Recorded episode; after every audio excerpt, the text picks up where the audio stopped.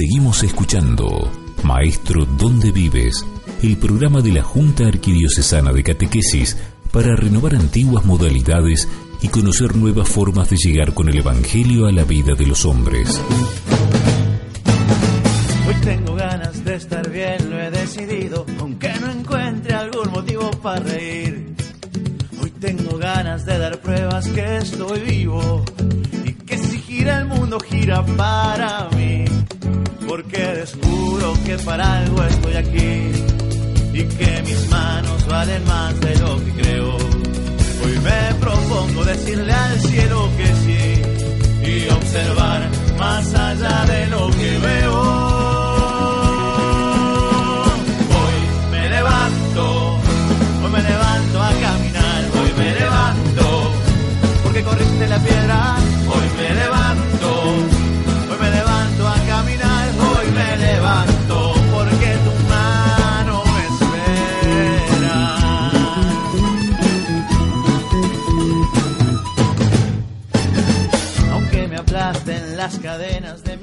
Muy bien, Junta de Catequesis Paraná en Facebook, en Instagram, esperamos tu comentario. Creo que este programa va a dar para las preguntas en la semana, aquello que decante, aquello que no se haya comprendido. Eh, siempre son buenas las sugerencias también para hacernos, para mejorar eh, los contenidos, el programa, así que esperamos tu, comentario en estas redes sociales. Estamos con el Padre Luciano, estamos con el Padre Claudio, hablando acerca de los ángeles, hablando acerca de el ángel que que no pudo elegir el amor, digamos. Y ya nos vamos metiendo eh, de lleno al tema que queríamos un poco reflexionar. Eh, nos damos cuenta, digamos, que, bueno, por ahí, como dice San Pablo, ¿no? Muchas veces no hago el bien que quiero y termino haciendo el mal que no quiero, ¿no?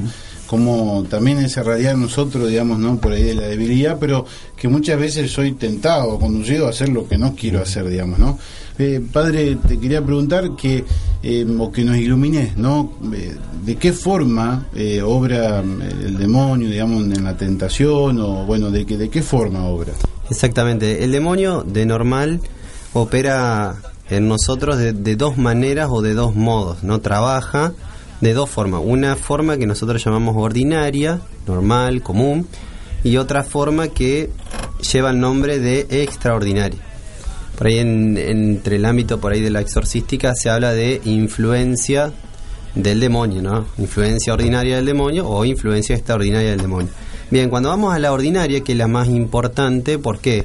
Porque es la que pone un poco, eh, un poco y a veces puede ser todo, en juego nuestra salvación, digamos como tal, ¿no? La influencia ordinaria del demonio, el demonio la lleva adelante a través de la tentación. Cuando hablamos de tentación, no, o sea, lo que se dice es una inducción al mal. ¿No? El demonio me tienta, trabaja en mí porque me conoce, sabe cuáles son, como dice San Ignacio de Loyola, mi talón de Aquiles, mi lado débil, y entonces me induce. O sea, supónganse que, a ver, un ejemplo, yo tengo que ponerme a, trabajar ¿no? en determinada cosa, entonces el demonio sabe que a mí me gusta, no sé, un ejemplo muy actual, mirar series, y entonces me, induce a mirar series para que yo de pronto no este, no vaya a trabajar o le estire y llegue tarde, entonces todo mi camino de santidad ¿no? que, mm, que tengo que ir llevando adelante también con todas las condiciones que, que mejor pueda, con lo que mejor me salga, eh, se empieza a poner un poco complicado, digamos, gracias a la tentación. Si yo la elijo, caigo en el pecado, ¿no? Puede, puede pasar eso y ahí es donde está el tema. Y eso es lo peligroso, digamos, ¿no? Como tal.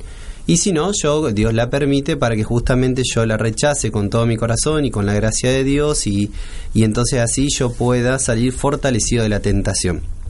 Bueno, y la otra forma, que es la extraordinaria propiamente, es la influencia extraordinaria que ya el demonio no induce, sino que hace, hace el mal.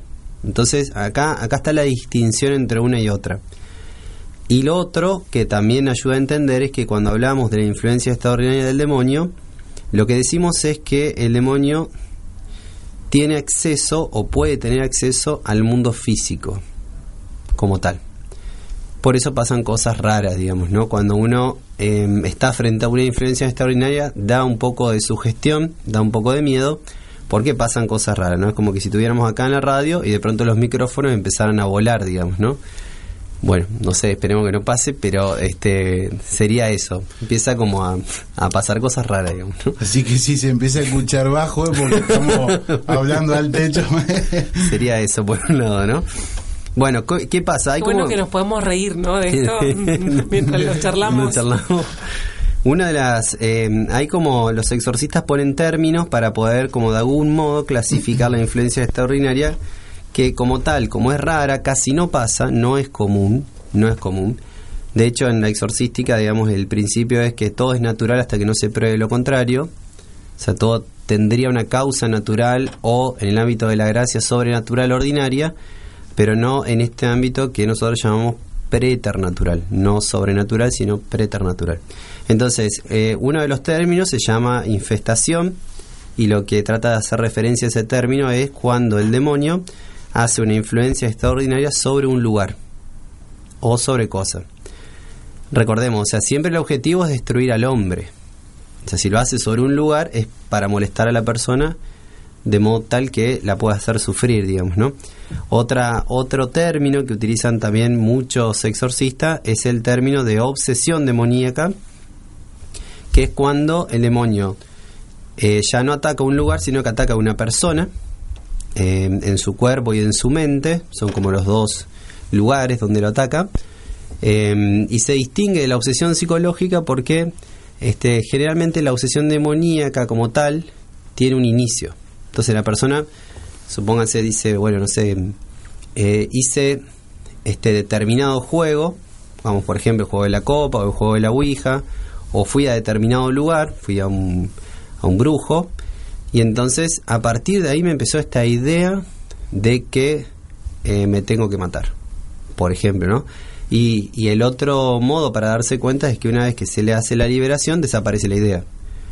En, una obsesión psicológica eso no pasa y aparte tiene otras características, es muy difícil determinar cuándo comenzó, bueno, y muchísimas otras cosas más que sería como un poquito largo para explicarlo ahora, ¿no? Pero es un término que eh, también lo usan para hablar de esto, ¿no? Después se habla de vejación, la palabra vejar en latín significa hacer sufrir, y es cuando el demonio, de un modo con una influencia extraordinaria, hace sufrir con una enfermedad física o psicológica a una persona. En esto lo mismo, hay que tener mucho cuidado porque el, el, discernimiento que se hace siempre parte desde lo natural y después poco a poco tiene que ir llevando por un camino que, bueno, las personas que están encargadas del discernimiento tienen que ir viendo que esto realmente es una enfermedad mm, tal o cual eh, producida por el demonio, digamos, ¿no? Y lo, último, eh, muy raro, muy raro, casi diría yo, este no pasa, y por lo menos, eh, se me cansarían los dedos de la mano para contar los casos que por lo menos yo conozco, es la posesión demoníaca como, como tal.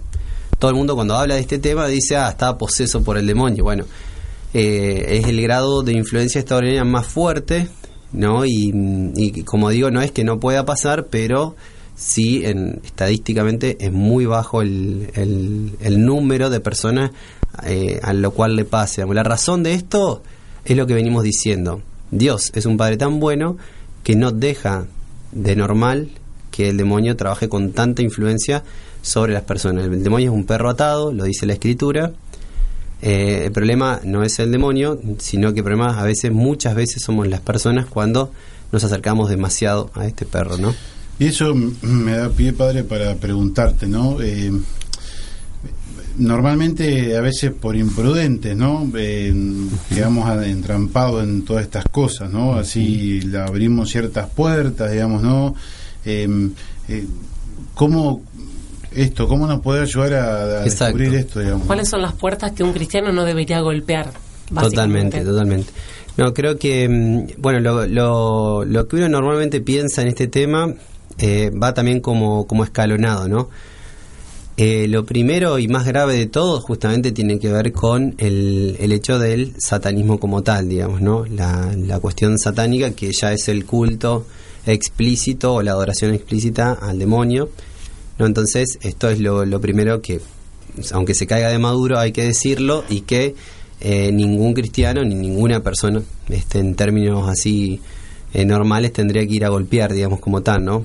Este, Lo segundo, por ahí tiene que ver con, con otro tipo de prácticas que, mm, si bien no son satanismo como tal, pero sí tienen que ver con, con algunos hechos que están relacionados, ¿no? Y que son bastante graves también en cuanto a la puerta, al tipo de puerta que abren, ¿no? Estoy hablando en este caso de la magia, en cuanto, no la magia de los trucos de magia que uno hace con los chicos para divertirlo, sino de la magia en cuanto em, se hace invocación de ciertas fuerzas espirituales, en este caso oscuras, para este, em, determinados hechos. ¿no? Y ahí aparece la brujería, eh, ahí aparece todo lo que tiene, que tiene relación al maleficio, ¿no? Y esto es, em, aunque parezca raro, como todo este tema que estamos hablando, que es bastante raro, este, esto es bastante común muchas veces, sobre todo cuando hay personas que están en ciertas situaciones límites, ¿no? Lo tercero que uno puede pensar tiene que ver con, con, este, con los juegos, que de juego no tienen nada, que es, por ejemplo, el juego de la copa o el juego de la Ouija, digamos, ¿no? O, juegos así que son, hace un tiempito había salido Charlie Charlie, Charlie, que si bien era, podemos decir, en algún sentido más inofensivo, este, también son todos juegos de eh, eh, actividades de invocación de espíritus que llaman, ¿no? Entonces es una puerta. Cuando uno llama, no es que va a quedar con una influencia extraordinaria, pero se expone.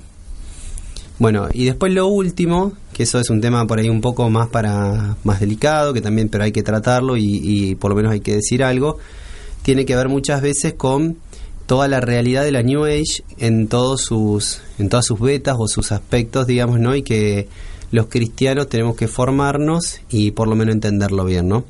Toda la realidad con todo lo que trae de las cuestiones energéticas hasta los diferentes tipos de terapias o cuestiones que aparecen que, este, mm, bueno, creo que ahora sería por ahí un poco largo para explicarlo, pero por lo menos para tenerlo en la mente, tenerlo apuntado y, bueno, mm, centrarse un poquito a estudiar, ¿no? Y, y este, formarse un poco antes de meterse, ¿no? Antes de entrar en, sería bueno antes preguntar, averiguar y antes que bueno se nos vaya este bloque, porque ya nos está haciendo seña el, operador, eh, el Reiki, padre.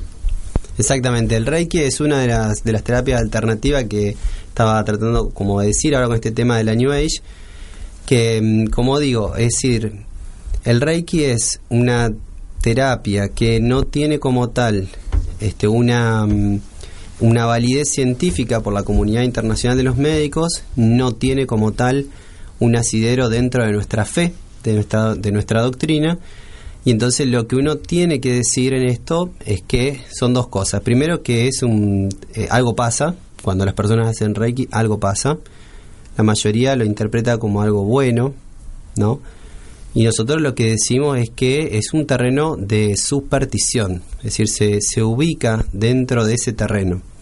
¿Por qué? Por lo que dije recién, porque no está avalado por la comunidad científica de los médicos, la Organización Mundial de la Salud, por lo menos hasta donde yo sé, y lo otro no tiene ninguna asidero en nuestra fe, digamos, en nuestra doctrina. Por lo tanto, cuando no, uno no tiene referencia ni de un lado ni del otro, lo que naturalmente tiene que pensar es que si yo hago una invocación de una energía universal, universal, existe la energía eléctrica, la energía calórica, la energía no sé cuánto, pero son particulares. Pero la energía universal, la palabra Reiki significa energía universal, eh, no, sé, no se sabe de qué se está hablando y no se sabe qué se está invocando, por lo tanto no se sabe qué terreno se está pisando a nivel espiritual y por lo tanto si, si vamos asociando un tema con otro, no se sabe quién es el que manda en ese terreno. Y en estos temas o manda Dios o manda el diablo. Entonces, Qué importante, ¿no? Tener en claro esto, que es una práctica por ahí muy común dentro de muchos cristianos y quizás a veces muchos cristianos que recomiendan ¿no? esta, práctica del Reiki, ¿no? Así que por eso un poco la pregunta disparadora para tocar este tema. Tenemos que... Lo espiritual es real, así abrió el padre el tema y creo que justamente se concentra ahí un montón de, de cuestiones que tenemos que revisar y tener dimensión porque tenemos todas las de ganar porque la gracia nos da eh, todas las cartas para ganar. Entonces, no caer en consultorías, en personas, en me dijeron que vaya a tal lugar, buscar las cartas, las piedras, qué sé yo, tantas. Haríamos un, listado interminable y se nos termina el programa. Tenemos que ir a la música, padre. Nos queda un bloque. Y quiero cerrar con esta idea, eh, que por ahí, no, como no estamos tan acostumbrados a escuchar todo esto, por ahí nos puede producir miedo, ¿no? O, o por ahí intranquilidad o demás Es decir, eh, nuestra vida de gracia es la, el mejor, la mejor defensa frente a todo esto, ¿no? Porque es no acercarnos nosotros al mal, ¿no? Así que elegimos eh, a Dios y, en su amor queremos vivir. Esto es Maestro donde vive, ¿eh? ya, ya volvemos para despedir. Poco a poco voy descubriendo el material del que están hechos tus sueños. Y si antes no lo podía descifrar, creo que ya voy entendiendo. Si el amor me lo vendieran al mayor, pagaría lo que fuera por comprarlo. En teoría lo material se ve mejor, pero en la práctica las cuentas me fallaron.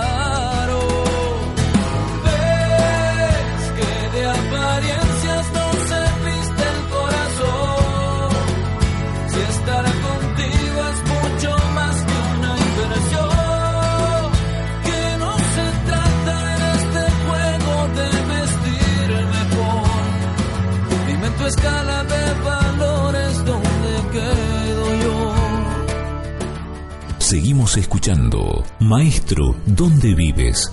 Un ciclo de formación permanente destinado a todos los catequistas y agentes de pastoral. Ya se nos está yendo el programa, queremos eh, culminar, ¿no? Eh, ya te vamos a hacer la pregunta, padre, que le hacemos a todos nuestros invitados, pero antes eh, queremos eh, también recordarte nuestra vía de comunicación, eh, Junta de Catequesis eh, Paraná, en Facebook, en, también en Instagram, y Virginia está un poco ansiosa porque tiene algunas preguntitas para hacerle a, al Tengo un listado, no sé si podés Listado. quedarte un- Sí, sí, sí. una horita más. Eh, no, por ahí cuestiones que tienen que ver con, con aprender de- acerca de esto y estar tranquilos. Eh, entonces, ¿conoce el futuro el demonio? El futuro solamente le pertenece a Dios, ¿sí? Y el demonio como tal lo que puede hacer por su gran inteligencia es como ser, y por su gran experiencia, ser una, una persona angélica que puede deducir muchas cosas que daría la impresión como que conoce el futuro, pero no lo puede conocer. Bien. ¿Y nuestros pensamientos? ¿Puede conocerlos? Tampoco, digamos. En, en el alma, como tal, en nuestra inteligencia, el demonio no tiene acceso, este sí, en la, por ahí en la imaginación o en otros sentidos más internos, pero no en los pensamientos. O sea, que si uno está pensando algo, el demonio no lo puede conocer. Lo de los objetos y si puede moverlos, algo usted dijo. Exactamente, cuando hablábamos de la infestación local, si el demonio tiene una mm, tiene un poder, no en ese sentido, si Dios se lo permite, siempre la, la condición es que si Dios se lo permite, de que puede mover este algunos objetos o puede generar algunas cosas, prender algún televisor que está desenchufado, algún microondas que está desenchufando, o moverse puertas o algo así. Entonces eso como realidad, por lo menos la experiencia nuestra en el trabajo pastoral, eh, está bastante clara en este sentido y también la doctrina en ese sentido. Esto de las redes sociales nos ha llevado a que de repente aparezca en una fotografía o que alguien diga que lo vio o en un video. ¿Esto es, re- esto es real? ¿Esto puede pasar? Como tal, lo que se llaman presencias o manifestaciones pueden estar. Es muy difícil poder eh, dar certeza de una fotografía hoy, no tanto porque no lo puede hacer el demonio, sino porque hay muchas aplicaciones que pueden, este, bueno, Trucar. trucar eso, Photoshop. tipo así. Bien. Otra pregunta, eh, la línea entre lo psicológico y lo estrictamente así demoníaco. Exactamente, lo, la línea que, que está entre un tema y el otro es muy fina muchas veces, sobre todo en algún tipo de enfermedades, por eso es muy importante en el trabajo de discernimiento, quienes están encargados de, de ese tipo de trabajo pastoral y acompañar, que haya profesionales, como en el caso, digamos, de la pastoral de la consolación, que hay psicólogos y psiquiatras, ¿no? Pero mm, siempre es muy fina, sobre todo en algún tipo de enfermedades, y que hay que saber discernirlo, sobre todo en la oración, digamos, ¿no? Y como un consejo, que, que, digamos, cómo actuamos frente a algo raro. Algo raro puede ser alguien que quizás no quiere rezar, algo que alguien que quizás, eh, no sé, eh, le tira un poquito de agua bendita y se... Y no sé, eh, cómo actuamos frente a algo de eso, digamos, ¿no? Sí, es muy importante en, en todos los casos, en nuestra vida cristiana ordinaria y también en lo extraordinario, es muy importante tener claro lo siguiente, ¿no? Eh, primero que eh, no hay que tener nunca miedo, pero para no tener miedo uno tiene que estar siempre de la mano del Señor, de la Virgen, de los ángeles, de los santos, digamos, ¿no? Y llevar una vida de bien y de verdad, digamos, ¿no? Pero tiene que estar claro esta idea de que eh, no pasa nada, digamos, ¿no? Hay que, hay que estar muy tranquilos, digamos, ¿no? Entonces, frente a una situación así, mantener la cabeza lo más serena posible y tratar de acompañar que a la persona no le pase nada, digamos, no creo que lo, como venimos diciendo desde el inicio, el objetivo del demonio es la persona, dañarla, por lo tanto el nuestro tiene que ser cuidarla y protegerla. Es siempre lo opuesto, digamos. Entonces, si llegase a pasar algo raro, que no creo que pase, pero puede en alguna situación darse, eh, cuidar la persona hasta que se le pase, digamos, la, manifestación en el caso de que haya, ¿no? Porque no se golpee, que no, no se vaya a ahogar, digamos, no cuidarla solamente, ¿no? No rezar, mantener la calma y quedarse ahí. Y en lo personal, el modo de protección, por ahí personal, creo que uno puede pensar dos cosas, ¿no? Lo, lo, primero, lo que dice el Papa ahora en la última exhortación, el mayor escudo es la santidad de vida, digamos, ¿no? Y, y lo segundo, utilizar los medios de la gracia, ¿no? Cuando hablamos de medios todos los conocemos bien, pero uno puede repetirlos, ¿no? Los sacramentos, confesarse, ir a misa y el resto de los sacramentos que se puedan vivir y celebrar la oración todos los días con la palabra de Dios, con, con la presencia de la Virgen, el rosario. Los sacramentales, el agua bendita, ¿sí? la sal bendita, el aceite bendito, la bendición de la casa. Y como decíamos hoy, también usar todos los medios de gracia, como también decía Virginia, que tenemos a nuestro alcance los ángeles, el ángel de la guardia, etcétera. Un tip podría ser, eh, corregime si no, padre, eh, evitar los extremos, ¿no?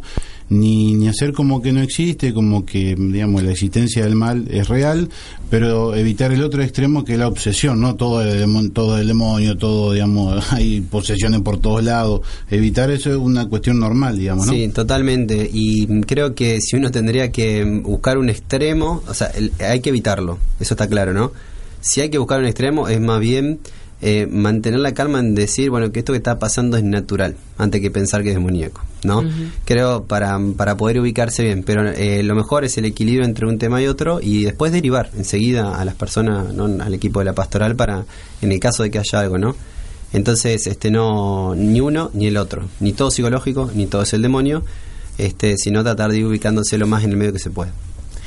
Pero nos quedamos con esto que decía usted al principio, estas eh, apariciones extraordinarias son las menos, que usted distinguía además categorías, sino que hay que cuidarnos de, del demonio en lo ordinario, en lo cotidiano, en la pereza, en, en el entró ahí, me acordaba de una obra cuando usted hablaba hoy eh, de Lewis, eh, de, um, ay, se me fue el título la ahora. Carta del Diablo a su sobrino. del Diablo a su sobrino, donde claramente, ¿no? Este Scrutopo le explica a su sobrino cómo tiene que conquistar el alma, y bien podríamos ser cualquiera de nosotros. Totalmente, eh, Llegando tarde, durmiendo de más, lo que decía usted hoy en Netflix. Perdón, hay una famosa frase del demonio que creo que todos la han escuchado alguna vez cinco minutos más, quédate en la cama. Ah.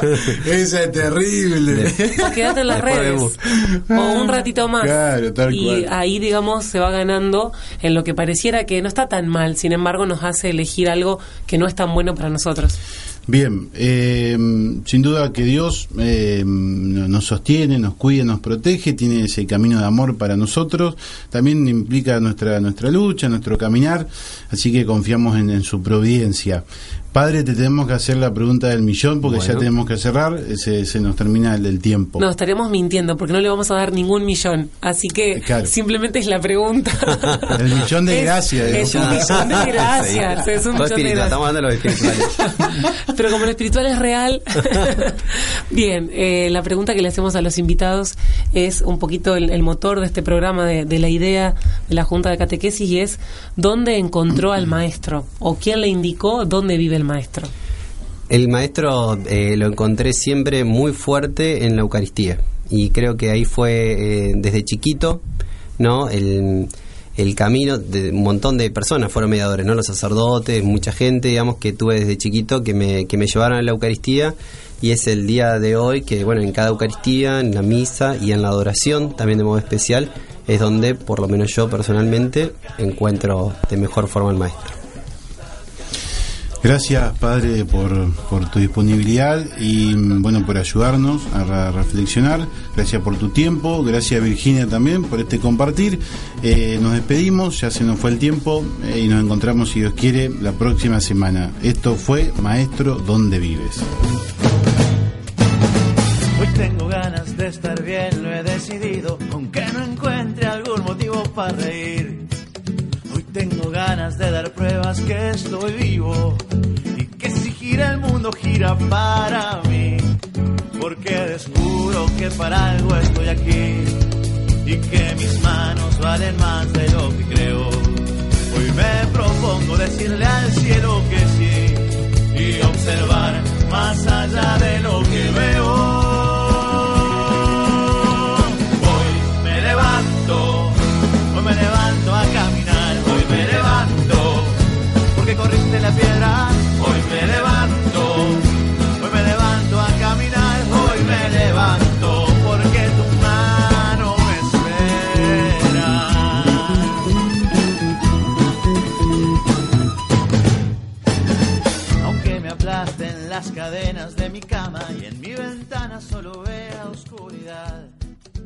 se hayan ido los abrazos, las miradas.